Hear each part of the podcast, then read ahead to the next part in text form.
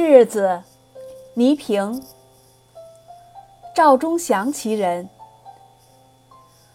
伏尔泰说：“友谊是心灵的联姻，是两个有情感的和善良人之间的契约。”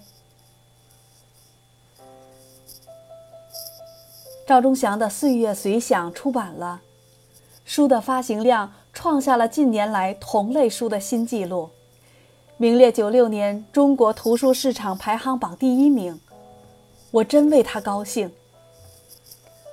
我是《岁月随想》最早的读者，三十万字的书，断断续续，一字不落地读了一个礼拜。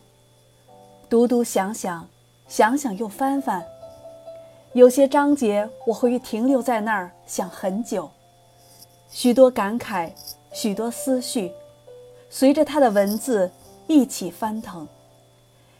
也许是同一职业，也许是离得太近，书中的许多地方看得我心里很不是滋味儿。一些看过《岁月随想》这本书的朋友说：“赵忠祥真不容易。”我更想说的是，赵忠祥在中国电视史上是个奇迹，不是吗？当年。我们国家仅有一万两千台黑白电视机的时候，电视屏幕上就有它。而今，我们已经成为世界电视大国，拥有两亿三千万台彩色电视机的时候，它还活跃在电视屏幕上。对历史来说，这是短暂的；而对个人来说，又是漫长的时光。他做主持人时，我刚刚出生。三十多年后的今天，我们居然一起同台搭档。和他同时期的同行大多已经渐渐隐退，而他仍然在屏幕上长盛不衰。这不但是个奇迹，也是个谜。今后，他也许还会和我比我更年轻的节目主持人共同主持节目。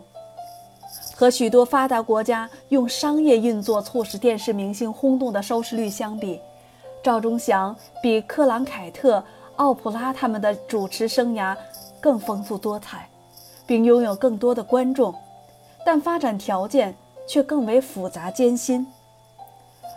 这不仅因为我们的电视事业起步晚，还因为我们的国家经历过三年自然灾害，经历过十年动乱。赵忠祥作为风口浪尖上的电视人，能赶上如今的好时光。真不容易。古语说：“木秀于林，风必摧之。”他的日子是怎么过的？我们可以想象。我相信他的苦水并没有全倒给读者。朋友们都了解他的性格，点到为止。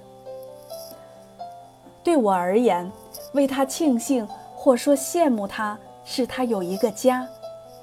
有一个真正意义上的家，一家三口各自称职地担任着自己角色的同时，又是亲密无间的朋友。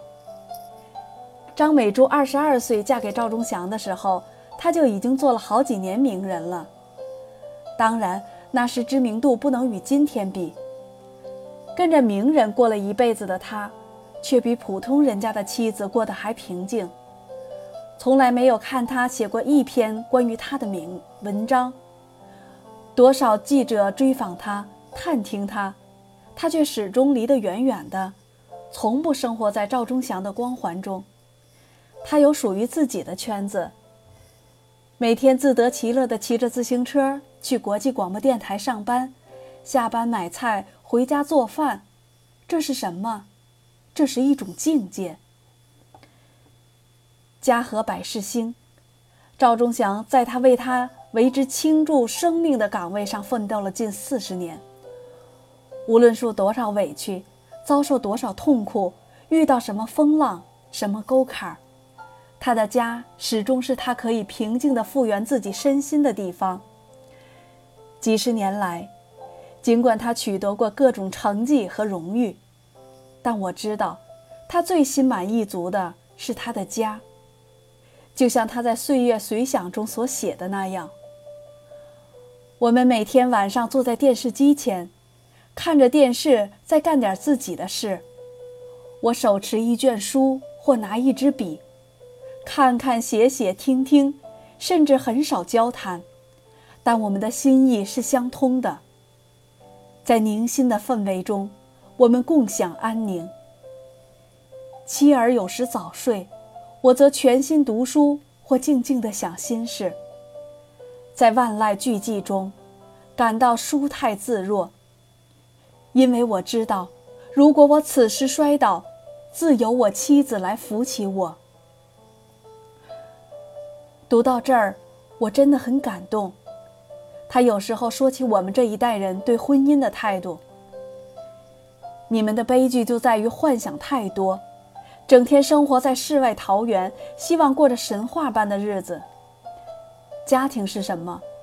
就是相互搭个伴儿过日子，整天哪那么多爱呀情啊？凡要死要活的，大多长不了，一时一阵儿行，可那不叫婚姻。旺火一般都是空心，一然了之。当然，他的这种婚姻观在我们看来就是凑合，但又不凑合，因为他们把几十年的日子。过得平平淡淡，却真真实实、和和美美。许多时候，我们都笑他太胆小了，他却说：“我们虽然是平常人，却要如临深渊、如履薄冰的处事。但是，当你和他工作一段时间以后，你就会明白，或许就是他的这份小心谨慎，他才能做主持人做到今天。”他才有可能被不同年龄的观众接受。坦率地说，尽管在屏幕上他很出色，但在生活中，我觉得他几乎没有个性。也或许他的个性几十年来被他的职业逐渐磨平了。总之，你会觉得他的辉煌中有一丝悲凉。但我也理解他不愿张扬，不愿太引人注目，不愿为自己。添乱的苦衷，几十年的为公众服务的生涯，或许真的把屏幕前后的他统一了。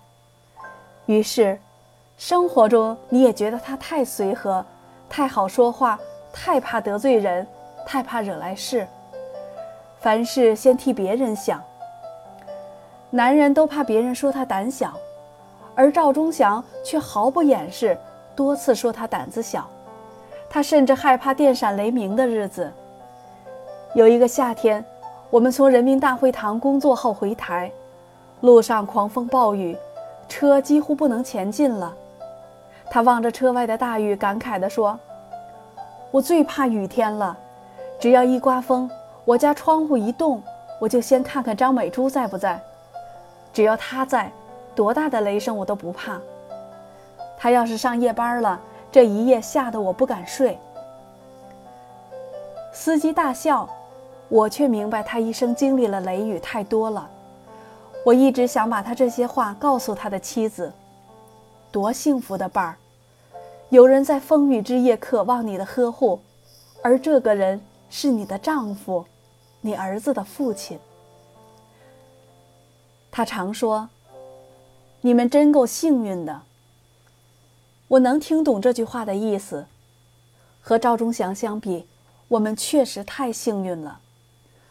我们遇到了中国电视事业蓬勃发展的最好时机。前人已耕耘了几十年，我们赶上了收获的季节。单说电视主持人这支队伍吧，是因为沈丽、赵忠祥、宋世雄、陈铎等一批卓有成就的老一代为我们开了一条路。才能在这么短的时间内迅速起飞。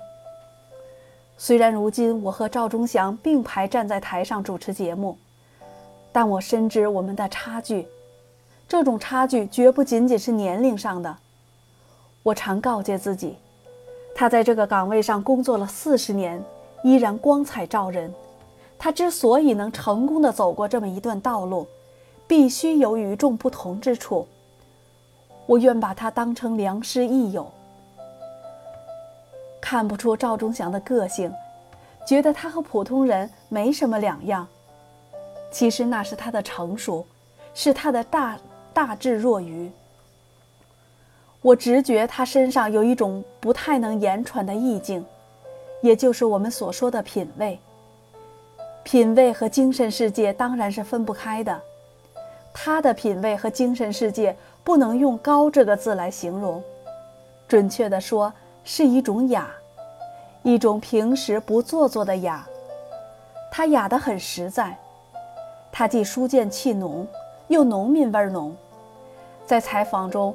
无论长者少者，无论官员平民，他都一视同仁。这不是世故，而是他做人的准则。他就是这么一个人，对谁也没有过分的亲近，对谁也没有超长的距离。他反对哥们义气，他更鄙薄酒肉朋友。然而对所有的人，他都真心诚意。你与他相处，你会感到他骨子里有一份尊严。虽然埋得很深，但你有时能感到他的力量，你会为此敬重他。赵忠祥活得很累，这是外人的看法。其实他也常常做出使人想不到的事，有时他有点孩子般的淘气。一九九二年，我和他一起去广州主持飞天奖颁奖晚会，因为提前到了一天，大会没安排工作。我们就一块儿去友谊商店逛逛，买点行头。路上搭了一辆出租车，一上车，小伙子就问：“你们从哪儿来的？”赵忠祥开玩笑说：“我们从山东来。”“做什么来了？”“来广州买化肥。”我坐在车后笑。那个小伙子一边开车一边看着赵忠祥：“广州的化肥好啊。”你们那里看来挺富的啦。赵忠祥学他的广东话说：“是啊，很富啊。”我忍不住笑出了声。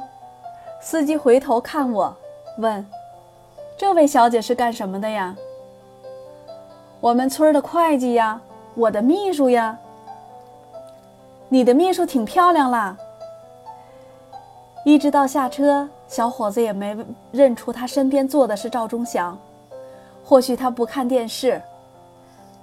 赵忠祥付钱的时候给了他两张十元的，剩下的五块不用找了。小伙子挺高兴，赵忠祥也高兴。下了车，我说：“小伙子不认识我倒情有可原，他要是不认识你，那他多少年不看电视啊？”赵忠祥说。不被人认识，活得多轻松啊！想干嘛干嘛，到哪儿都戴上墨镜，生怕人认出来，多累。那一天在车上，我确实看到了赵忠祥不被人认识时的轻松，但这样的时候太少了。他常说：“我盼着早点退休，我有好多事要做，我要写字、写书、画画、搜集古董。”倪萍，你应该给自己选择一个业余爱好，雅一点的，比如收藏书画呀，你会从中找到无比的乐趣。我说我不行，我对这些一窍不通，我也没有那么多钱。你可以从小东西开始，不要花大价钱。后来，我真的受了他的影响，抽空去逛逛潘家园文物市场。